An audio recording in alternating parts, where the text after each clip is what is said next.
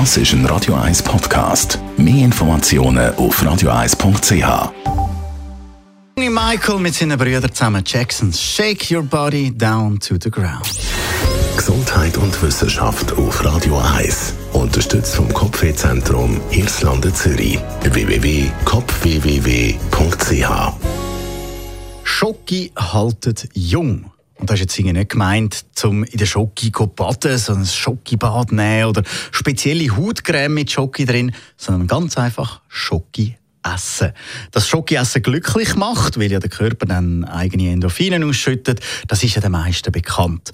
Ein Forscherteam von der Friedrich-Alexander-Universität in Nürnberg hat jetzt aber festgestellt, dass Schoki eben auch jung halten kann. Der Grund ist, dass Schoki-Essen gegen oxidativen Stress hilft.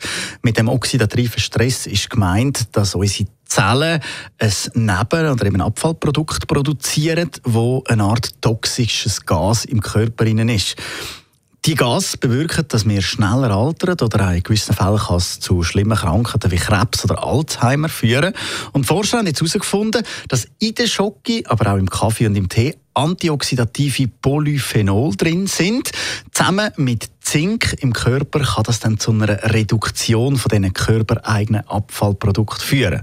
Das Forscherteam rund um Ivana Ivankovic sucht jetzt nach Wegen, wie man eben gerade Schoki mit mehr Zink kann versetzen, ohne dass der Geschmack von der Schoki darunter leidet, dass man dann eben den positiven Effekt hat. Und einfach wichtig, nicht vergessen, Schoki haltet nicht nur jung, sondern kann auch dick machen. Und es nützt uns dann nichts mehr, wenn wir aussehen wie zwölf, aber dafür nicht mehr durch die Haustüren vorauskommen.